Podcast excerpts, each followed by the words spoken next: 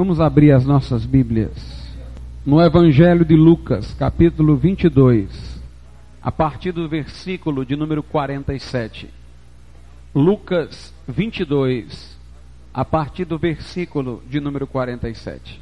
E estando ele ainda a falar, surgiu uma multidão, e um dos doze, que se chamava Judas, ia adiante dela e chegou-se a Jesus para o beijar.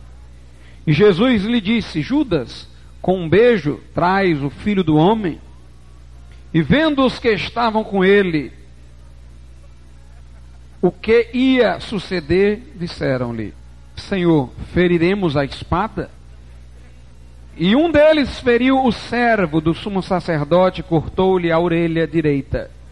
E respondendo Jesus disse: deixai-os, basta. E tocando-lhe a orelha, o curou. E disse Jesus aos principais dos sacerdotes e capitães do templo e anciãos que tinham ido contra ele: Saístes com espadas e porretes para deter um salteador? Tenho estado todos os dias convosco no templo e não estendestes as mãos contra mim. Mas esta é a vossa hora e o poder das trevas. Podeis assentar. Quando nós falamos do anabatismo, nós recordamos que os anabatistas, do ponto de vista histórico, distinguiram-se, entre outras coisas, da Igreja Católica e dos reformadores protestantes Martinho Lutero e João Calvino, porque apregoavam em consonância com a Escritura Sagrada que o batismo deveria ser para a pessoa adulta, deveria ser um testemunho de fé, uma profissão de fé de quem o pudesse fazer conscientemente. Para os anabatistas, este ato, não apenas simbólico, mas confessional, deveria acontecer sob a forma da imersão representativa de um sepultamento da velha vida com o mundo e de ressurgimento de uma nova vida para Deus. Como Lutero, João Calvino, entre outros, apesar de combaterem a igreja romana em muitos pontos, ainda manterem o batismo por aspersão e infantil, claramente se via a linha divisória entre os anabatistas e aqueles reformadores protestantes. Esta diferença, entretanto, não é aquela que, de modo mais marcante, distingue os anabatistas hoje. Outros grupos, oriundos historicamente da reforma, proveniente dos puritanos ingleses, acabaram por assimilar, se não tudo, pelo menos o ensino anabatista do batismo adulto.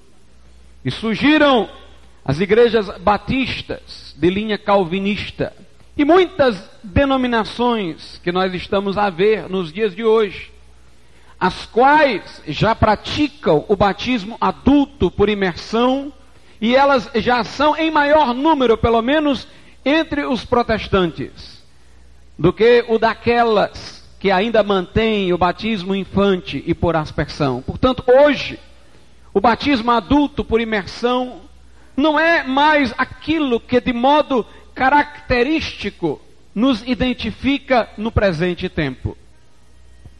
Por outro lado, alguém poderia dizer que os anabatistas, no tempo presente, se distinguem dos demais por apregoarem uma espiritualidade que não é privatizada no âmbito do coração, mas que se torna pública por meio de atos, por meio de valores que coordenam a nossa vida. Nós somos a favor da simplicidade do vestuário.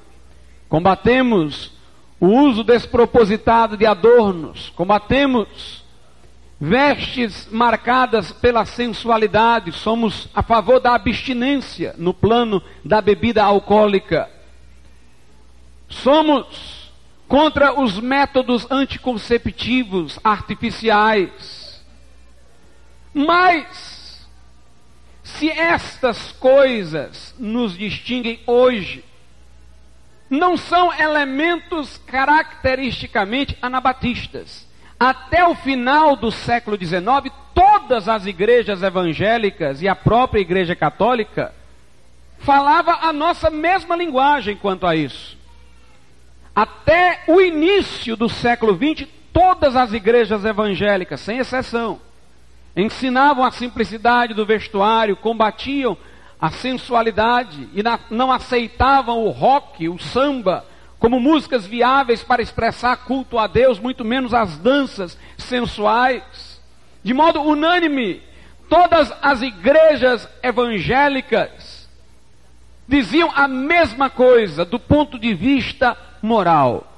Foi no século XX que o caos moral da sociedade pareceu entrar pelas portas de muitas igrejas que relativizaram os seus padrões, que se acomodaram ao ambiente mundano e mudaram um estilo que a igreja cristã manteve por séculos. Portanto, esses não são os elementos que nos caracterizam porque já estiveram entre as outras igrejas. E por mais que as igrejas tenham entrado numa onda de liberalismo, é sempre fácil de encontrar pessoas dentro dessas igrejas que, por conhecerem a história de sua denominação, pensam como nós em relação a estes pontos. Muito embora continuem lá. O que então nós poderíamos colocar como elementos diferenciais dos anabatistas, do ponto de vista doutrinário? O que os anabatistas criam que naquele tempo os diferenciava dos demais e ainda os está diferenciando dos demais hoje? O elemento característico é a nossa concepção radical do reino de Deus. Para nós, o reino de Deus não é deste mundo, como disse Jesus em João 8 e 36. Esta proposição para nós é entendida de forma radical. O reino de Deus não é misturado com o tecido do reino do mundo. Nós entendemos que o comprometimento com o reino de Deus nos leva a certos atos que o mundo não é capaz de compreender. O batismo para os anabatistas é distintivo não porque é por imersão, não porque é adulto, mas porque ele simboliza um corte radical com o reino deste mundo para que nos tornemos em meio ao mundo embaixadores do reino de Deus. É esta posição nossa que nos leva, por exemplo, a adotar como postura a não resistência. Não aceitamos que um crente vá à guerra, nem que a guerra tome o nome de guerra justa, nem que a guerra seja para a defesa da pátria e isto não é apenas uma concepção bélica.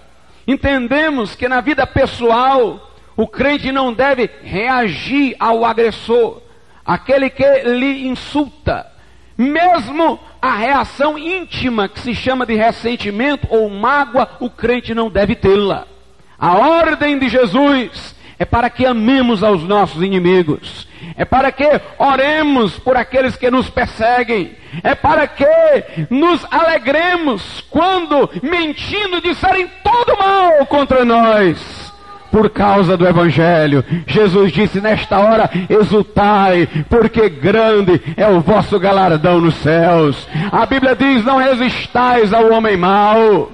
Mas se o teu inimigo tiver fome, dá-lhe de comer. Se tiver sede, dá-lhe de beber. Se te obrigarem a andar mil milhas, anda duas mil. Se te baterem a face direita, oferece a esquerda. Isso para nós vale para a vida privada e para a vida pública. Lutero uma vez disse que o cristão, caso individualmente insultado, não deveria reagir. Mas enquanto membro de uma nação, se sua nação fosse agredida, ele deveria unir-se com os demais para a defesa dela. Para nós, a posição vigente a nível global e a posição vigente a nível individual é a mesma.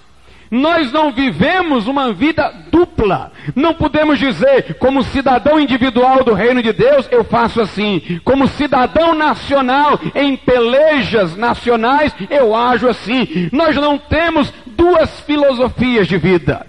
Nós não temos essa história de como cidadão do reino de Deus faço isso, como cidadão do mundo faço aquilo. Nós somos exclusivos cidadãos do reino de Deus. É verdade, nós temos um registro de nascimento, uma carteira de identidade, um CPF. De certa maneira, temos até o título de eleitor. Mas a questão não é o que temos, é a questão do que nós nos consideramos. Paulo disse: Eu sou hebreu de hebreus, mas considero isso como nada para conseguir a Cristo. Ou seja, eu não atribuo valor a minha condição terrena. Paulo diz: os casados sejam como se não fossem, os que, se, que possuem como se não possuíssem, os que compram como se não comprassem. Porque a aparência deste mundo passa. Paulo diz: buscai as coisas que são de cima onde Jesus Cristo está. Pensai nas coisas que são de cima. Nós não estamos empenhados em fazer uma revolução, em colocar algum candidato na presidência da República. Não, o anseio do nosso coração é aquele que se expressa pelo velho grito da igreja: Maranata! Ora vem, Senhor Jesus! Ora vem, Senhor Jesus! Por isso, irmãos, nossa peleja não é a peleja da espada e do escudo, mas é a peleja do reino de Deus. Somos a favor da não resistência. Aqui em Lucas 22, a partir do versículo 47, o texto que nós lemos, a Bíblia fala que uma grande multidão foi prender Jesus uma grande multidão, com porretes, com espadas. O próprio Jesus diz: vocês vieram prender o quê? Um salteador? Um salteador era um revolucionário. Vocês vieram prender um revolucionário, um agitador, com tudo isso. Por que, que aqueles homens foram em tão grande número? Por que aqueles homens foram tão bem armados, porque eles achavam que Jesus ia reagir. Eles achavam que os discípulos iriam reagir. Eles pensavam que Jesus se via como inaugurador de um novo reino terreno, dentre outros. Mas que surpresa eles não tiveram porque Jesus os acompanhou, os acompanhou tão facilmente. Ainda houve um discípulo que disse: Senhor, o que é que a gente faz? E ele tirou uma espada e feriu a orelha de uma pessoa. Jesus curou a orelha dele e disse: Basta. No outro evangelho, Jesus diz: Quem com a espada fere, com a espada será ferido. E Jesus seguiu aqueles homens. E Jesus seguiu surpreendendo a todos eles, porque o reino de Deus não é daqui. O reino de Deus não é deste mundo. A Bíblia diz: as armas da nossa milícia não são carnais, mas poderosas em Deus para destruir fortalezas. A Bíblia diz: não por força nem por violência, mas pelo meu espírito, diz o Senhor dos Exércitos. Paulo diz na carta aos Efésios, capítulo 6, a nossa luta não é contra carne e sangue, mas contra principados e potestades, contra as hostes espirituais da maldade em regiões celestes. Nossa peleja não é com as armas deste mundo Nossa peleja é contra inimigos espirituais. Irmãos, quando eu leio a história, eu não posso negar que eu fico encantado com os seus heróis. Com homens que lutaram fisicamente, com armas, para libertarem sua nação, para libertar um povo. Em nome de liberdade, eu me emociono com William Wallace, que lutou pela liberdade da Escócia. Eu me empolgo quando eu leio sobre Oliver Cromwell, que lutou contra a tirania na Inglaterra e depois o rei. Eu não vou dizer que eu não fico entusiasmado com o fôlego impetuoso de Joana d'Arc, que lutou pela França. Nietzsche uma vez criticou os cristãos porque dizia que a nossa ética da não resistência leva-nos à covardia. Nietzsche dizia que a ética cristã, e ele entendeu melhor a ética cristã do que os próprios cristãos, ele entendeu melhor do que os próprios cristãos. Ele disse: a ética cristã é uma ética de covardes. Ele estava errado quanto às suas conclusões. Mas ele interpretou que ser cristão era não resistir. Ele disse: a ética cristã é uma ética de covardes. Nós não somos a favor da covardia, somos a favor da coragem. É exatamente porque nós somos a favor da coragem, porque contamos a coragem entre as virtudes, que eu, por exemplo, me empolgo com homens que na história lutaram pela liberdade de seu povo, contra a tirania, contra a opressão. Lutaram por ideais, porque a coragem. O erro desses homens não foi o fato de serem corajosos. Não foi o fato de eles lutarem. Mas o fato de eles julgarem que as coisas terminam aqui. No caso de Oliver Cromwell, que era um puritano, o fato de ele pensar que o reino de Deus se misturava com o reino do mundo. Na verdade, irmãos, nós falamos em coragem. E nós falamos em luta também. Ser crente é lutar. E não é lutar de vez em quando, não. É lutar de manhã, de tarde, de noite. Nós não ensinamos a passividade, não, nós ensinamos é a guerra mesmo. Mas a guerra não é contra carne nem sangue, é contra principados e potestades. Sabe por que, que eu fico assim entusiasmado quando eu ouço as histórias desses homens que lutaram aqui na terra? Porque basta eu pensar assim: se o reino de Deus fosse daqui, eles seriam heróis. Jesus uma vez disse quando foram prendê-lo. Ele disse: se o meu reino fosse desse mundo, os meus servos pelejariam. Se fosse o reino de Deus daqui, nós íamos lutar mesmo. Íamos pegar, íamos pegar espada e escudo e íamos para a batalha. Nós não lutamos. É porque o reino de Deus não é daqui. O crente não é pacifista, não. Nós não somos seguidores de Gandhi, não. Nós somos a favor da luta. Agora depende do âmbito de sua atuação. O povo de Israel teve que lutar contra Jericó e Deus estava naquilo. O Senhor dos exércitos. Porque o povo de Israel é o povo terreno de Deus. É o povo para o qual Deus tem propósitos terrenos. É o povo que Deus usou para executar seus juízos contra nações ímpias. Está aí uma prova de que eu não sou pacifista.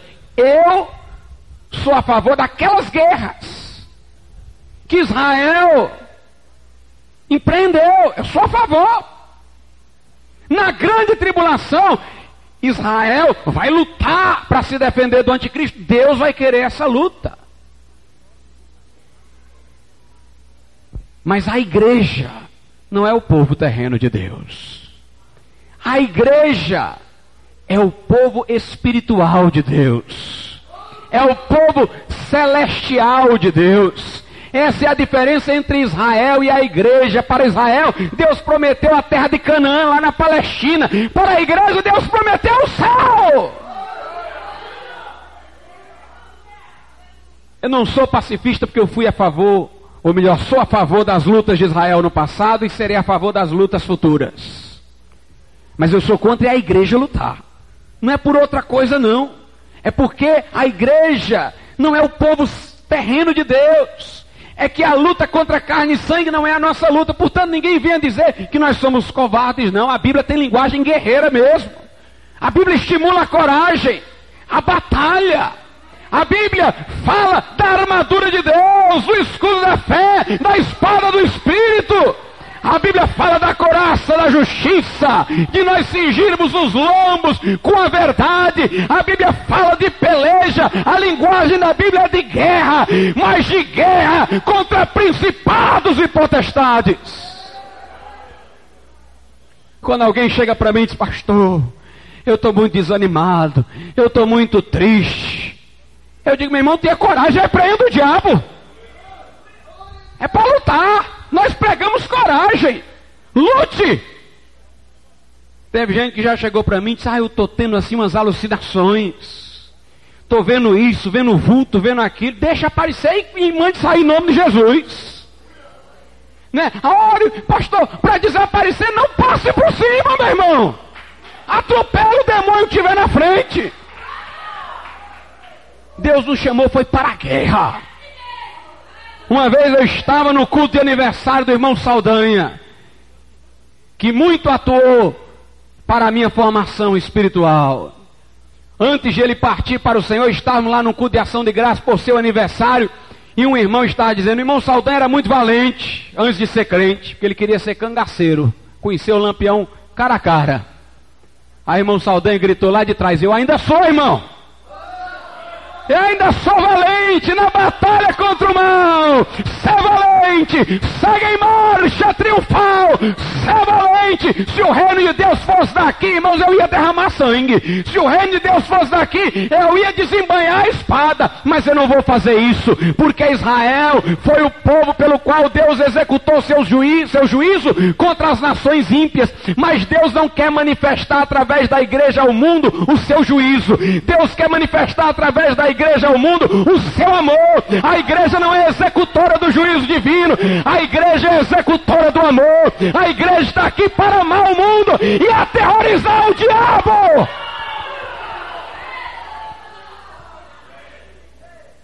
Ao mundo nós vamos manifestar o amor de Deus. Vamos pregar o evangelho da graça. Vamos anunciar o Salvador. Vamos reconciliar os que estão em discórdia. Vamos apaziguar os ânimos daqueles que estão tensos um contra o outro. Vamos ensinar a dividir. Vamos ensinar a amar. Vamos falar que Deus amou o mundo de tal maneira que deu seu Filho unigênito para que todo aquele que nele crê não pereça, mas tenha vida eterna. Muito embora advertimos do juízo, muito embora advertimos advertimos do inferno. Não é para lá que queremos que as pessoas vão. Estamos aqui para anunciar a elas a porta de escape, a porta de salvação. Uma vez um drogado chegou para David Wilson que lhe pregava o evangelho e disse: Eu posso lhe cortar em mil pedaços. Ele disse: Pode. E cada pedaço vai dizer: Jesus te ama, Jesus te ama, Jesus te ama. O crente é um João teimoso do amor. Alguém bate nele, ele vem de volta dizendo: Jesus te ama, Jesus te ama, Jesus te ama. Agora, em relação a principados e potestades, nós vamos empunhar a espada nós vamos erguer o escudo, nós vamos pôr o capacete de batalha. Meus irmãos, o crente está aqui para lutar. Tem gente que pensa que o crente está aqui para fazer daqui um clubinho, um campo de diversões, para cantar rock, samba, ficar todo mundo dançando, fazendo encontro, brincadeira, programação, para divertimento. Igreja não é clube, não. Igreja é quartel de Deus. É quartel de Deus. A igreja está aqui para aprender a marchar contra o inimigo. Somos um exército com bandeira. Ainda que o inimigo venha como com a torrente das águas, o Espírito do Senhor arvorará contra ele a sua bandeira, a sua bandeira. Meus irmãos, maior é aquele que está em nós do que o que está no mundo. O Senhor ainda peleja por nós, ele vai à nossa frente, é o general, é aquele que leva esse exército, é o Senhor dos exércitos.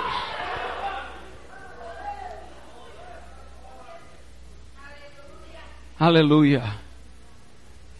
Sabiam que alguns livros da Bíblia eles mudam de interpretação no Novo Testamento? Os sociólogos chamam isso de teoria da recepção. Há várias formas de receber um texto. Pois o judeu recebia certos textos da Bíblia de um jeito, nós recebemos do outro. Ambas as interpretações estão verdadeiras em seu tempo. Por exemplo, o livro de Cantares.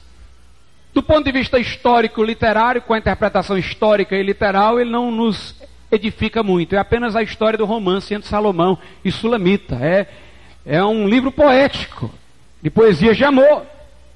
Mas através da interpretação anagógica, que é a interpretação espiritual, mística, os judeus receberam aquele poema como uma representação do amor que Deus tem para com a nação de Israel e do amor que a nação de Israel deveria ter para com Deus. Essa era a interpretação correta naquele tempo.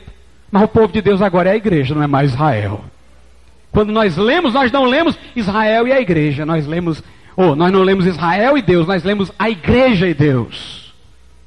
Do mesmo jeito o livro de Salmos. Davi falava dos seus inimigos, inimigos de Deus, que eram inimigos físicos mesmo.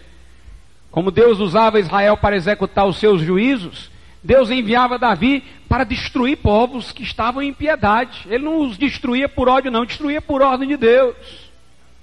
E Davi fala que ele abominava os inimigos de Deus.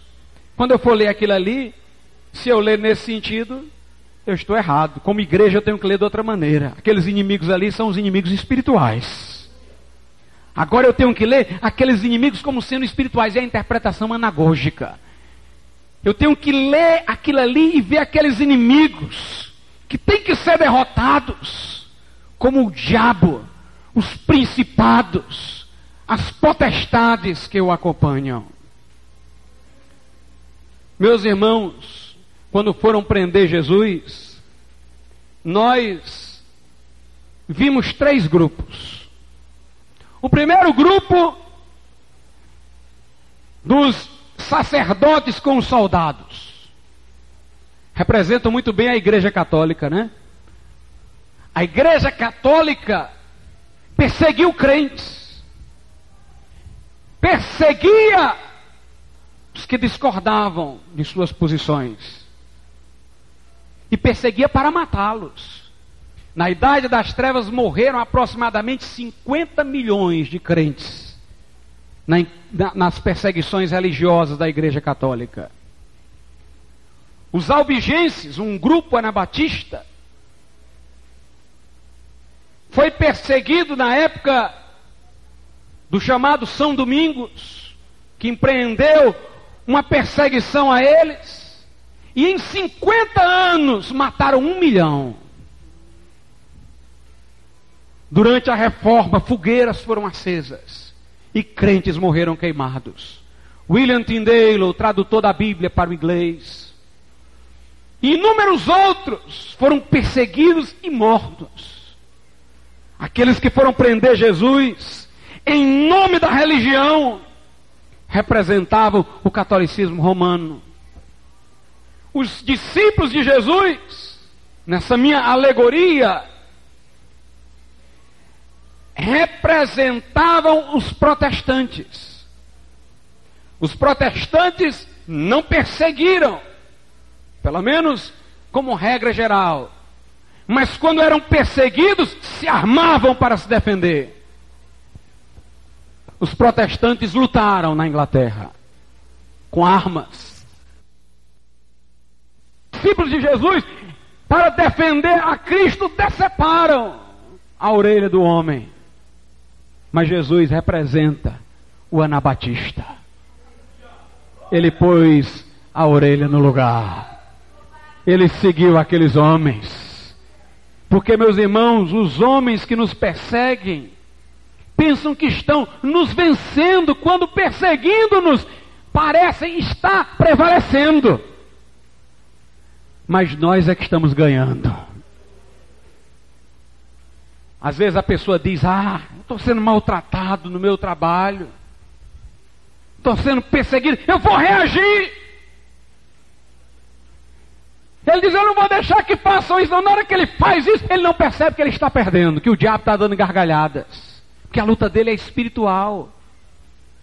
E aquela perseguição física não é a luta dele, a luta dele é para manter a sua idoneidade, manter a sua posição cristã, apesar de toda perseguição. Quando ele perde a calma, quando ele murmura, quando ele range, quando ele insulta, ele não percebe, mas o diabo venceu aquela batalha. Mas, meus irmãos, quando o crente se mantém firme e seguro, é perseguido, mas está lá dizendo: Jesus ama você, está orando por aqueles que o perseguem. Parece aos olhos do mundo que ele está perdendo, mas ele está sendo mais do que vencedor. O diabo está rangendo os dentes, não tem possibilidade desse crente murmurar o diabo quis levar Jó à murmuração. Jó ficou doente, perdeu família, perdeu bens, e os três amigos de Jó foram lá só para acusá-lo. Mas Jó era dizendo: O Senhor deu, o Senhor me tirou. Bendito seja o nome do Senhor. Recebi do Senhor o bem, vou receber também o mal. Ainda que ele me mate, nele esperarei. Já venceu, meu irmão. Jó venceu.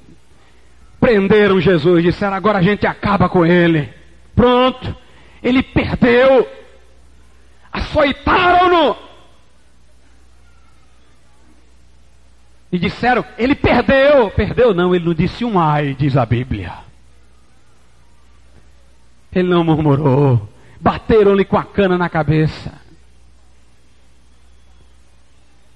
Arrancaram-lhe a barba e os cabelos, espancaram-no e cuspiram no seu rosto, puseram-no numa cruz, colocaram uma coroa de espinho na cabeça dele, cravaram a cruz no buraco até os seus braços rangerem sobre os pregões e disseram: Pronto, vencemos, acabamos com ele. Mas a luta estava começando, era agora.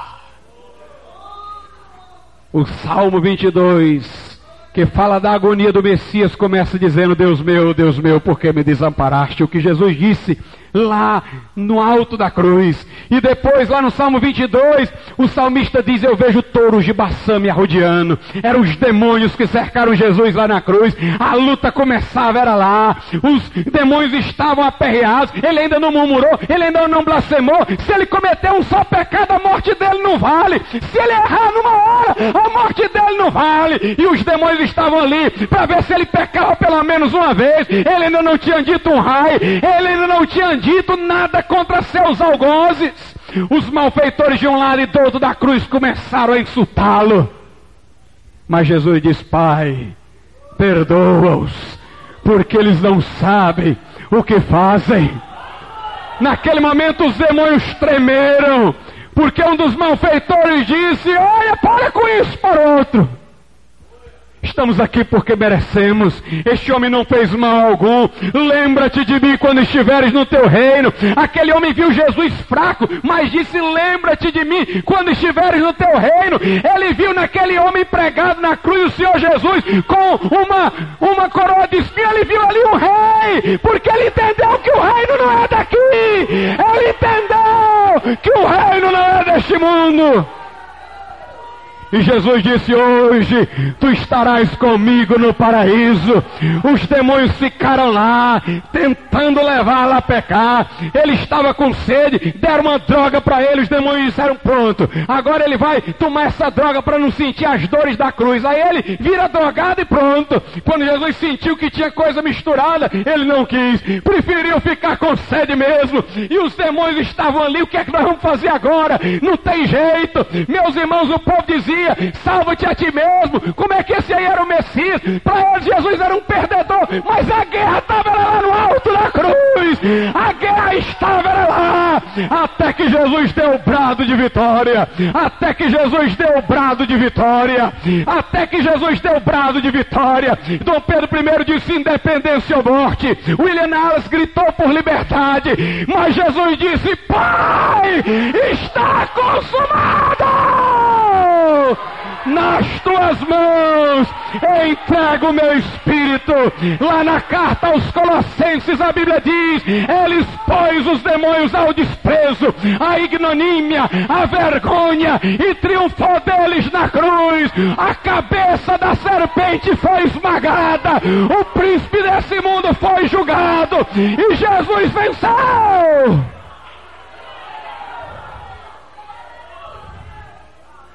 Ali o pecado tinha sido vencido. Ali o diabo tinha sido vencido. Faltava o último inimigo, a morte. A Bíblia diz: o último inimigo a ser vencido é a morte. Meus irmãos, ao terceiro dia, a pedra do sepulcro rolou. Quando foram visitar o sepulcro, só encontraram panos e alguns anjos lá que disseram às mulheres: Por que vocês procuram entre os mortos aquele que é vivo? Ele ressuscitou. Nossa luta não é contra carne nem sangue, irmãos. Nossa luta é contra principados e potestades.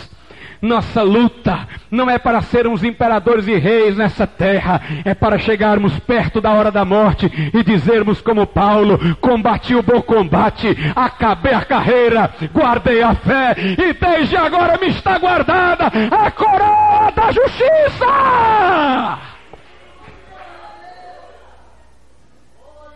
Aleluia. Uma concepção radical do reino de Deus. O segundo elemento característico dos anabatistas, que decorre também de conceberem radicalmente o reino de Deus, é que o anabatista não se envolve com a política deste mundo.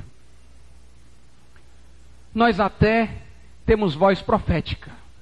Não se envolver com a política deste mundo não é ficar omisso diante das injustiças, não. Nós falamos como profetas de Deus como João Batista falou contra Herodes.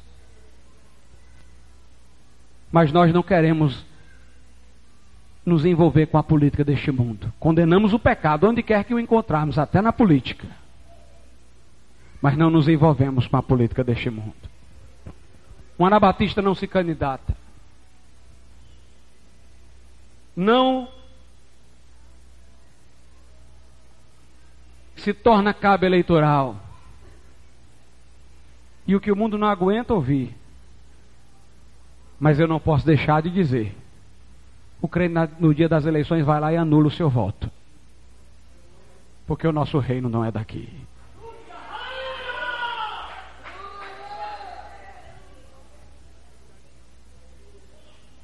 A igreja deve mudar o mundo, mas de outra maneira, como sal e luz ganhando pessoas individualmente para servirem a Deus.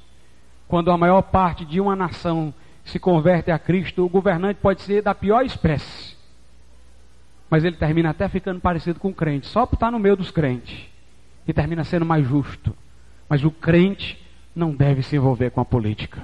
Nós atuamos de baixo para cima, não de cima para baixo. A política condenou Jesus.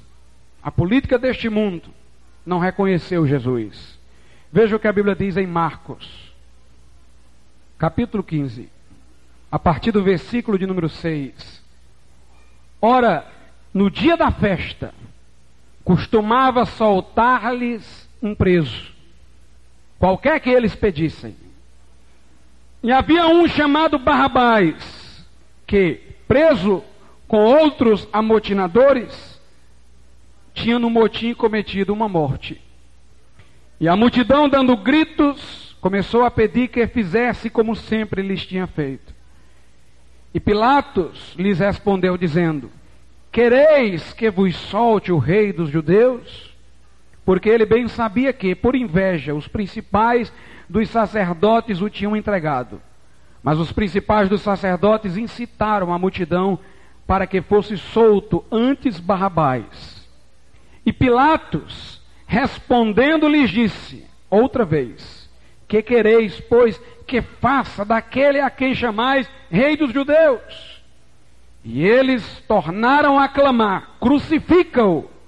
Mas Pilatos lhes disse: Mas que mal fez? E eles cada vez clamavam mais: Crucifica-o! Então Pilatos, querendo satisfazer a multidão, soltou-lhes Barrabás e, açoitado Jesus, o entregou para que fosse crucificado. Meus irmãos, todos os elementos da política deste mundo estão aqui. Primeiro, entregaram Jesus, os judeus, para que ele fosse crucificado debaixo das regras do Império Romano, dizendo que ele dizia-se rei, como se ele quisesse ser rei terreno. Portanto, fizeram da pregação de Jesus sobre o reino de Deus algo parecido com uma disputa política. Disseram que Jesus estava querendo tomar o trono de César. Entregaram-no a Pilatos. Pilatos, por sua vez, sabia que era por inveja. Mas Pilatos era um político. E o político quer agradar o povo. Ele sabe o que é certo, mas ele quer agradar o povo. E ele levou a questão à multidão. E muito embora dizendo que Jesus não tinha feito nenhum mal, ele rendeu-se à multidão. Foi a democracia que crucificou Jesus.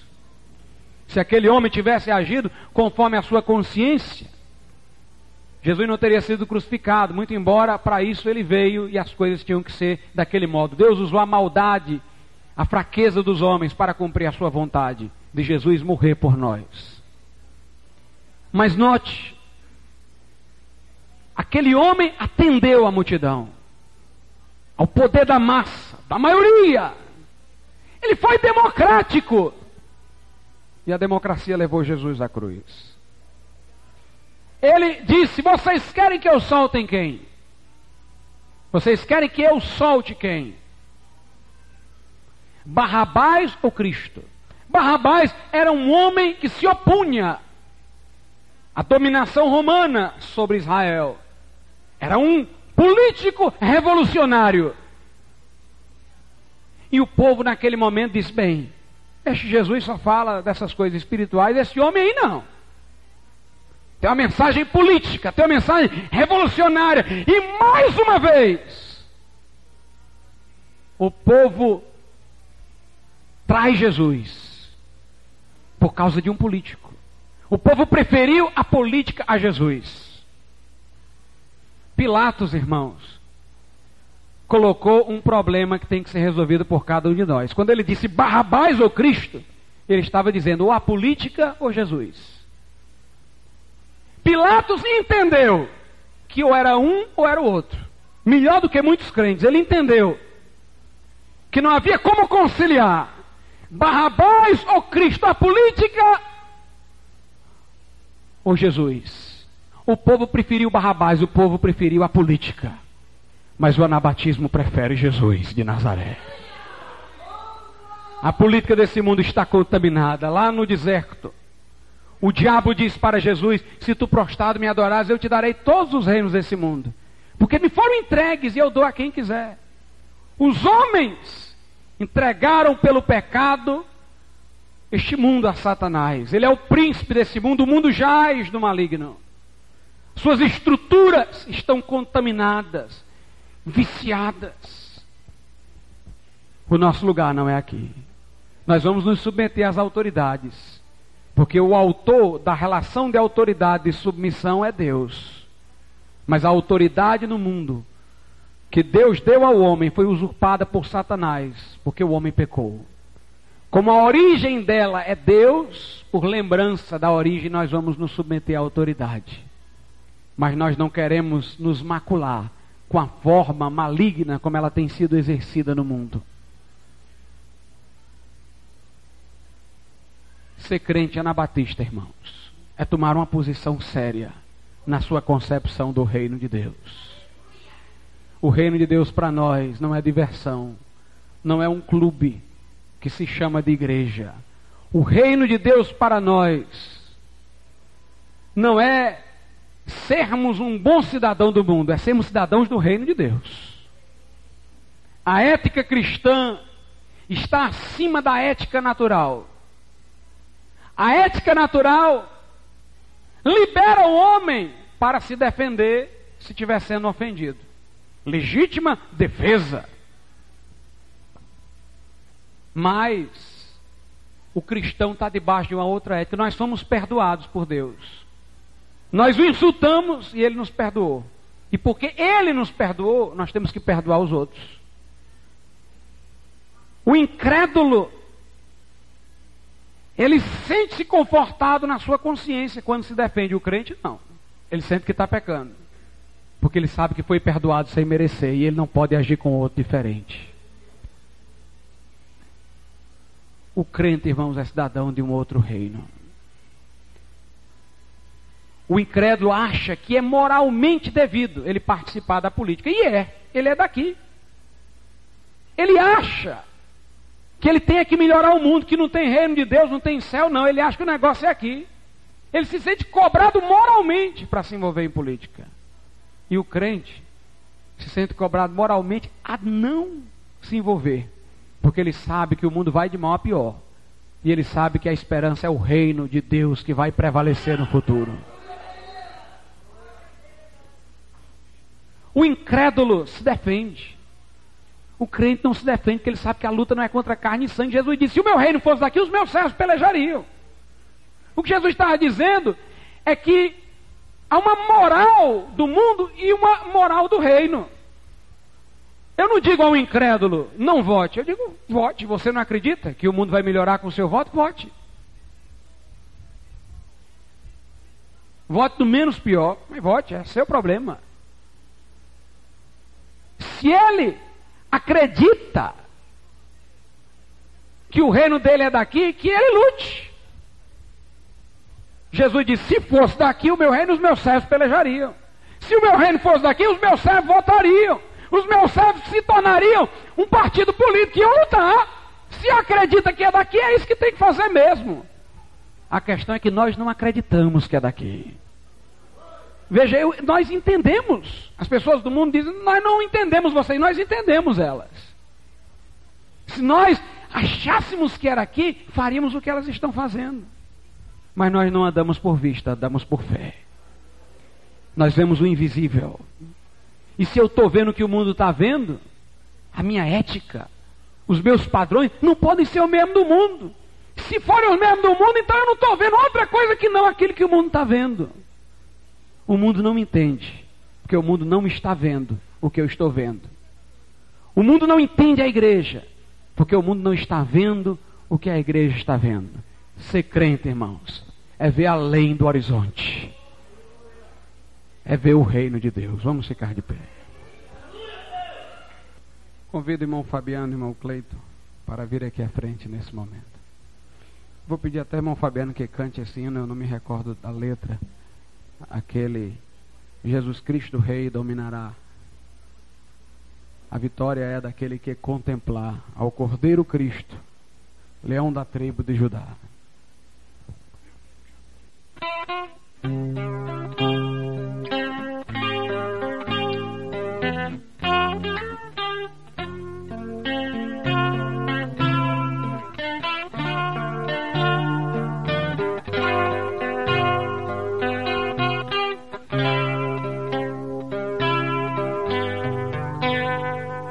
Sobre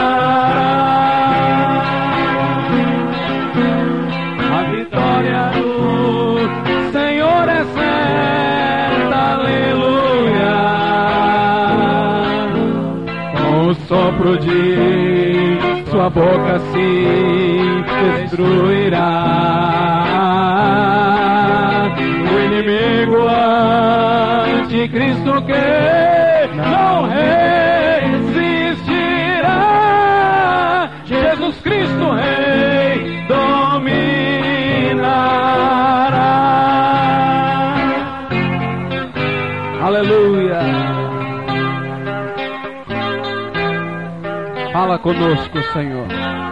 Fala conosco nessa noite. Eu gostaria de saber se há alguém aqui que não é crente ainda e que nessa noite queria entregar sua vida a Jesus. Levante a sua mão e nós vamos orar por você. Alguém aqui que ainda não entregou o coração a Jesus, quer fazê-lo agora? Levante sua mão. Se houver, se alguém para se reconciliar, levante sua mão para nós orarmos por ti.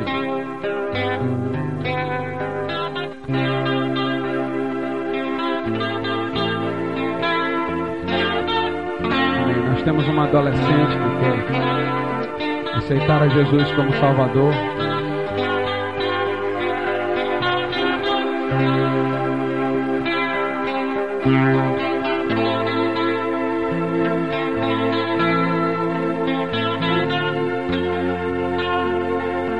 Se houver mais alguém, levante sua mão e nós vamos orar.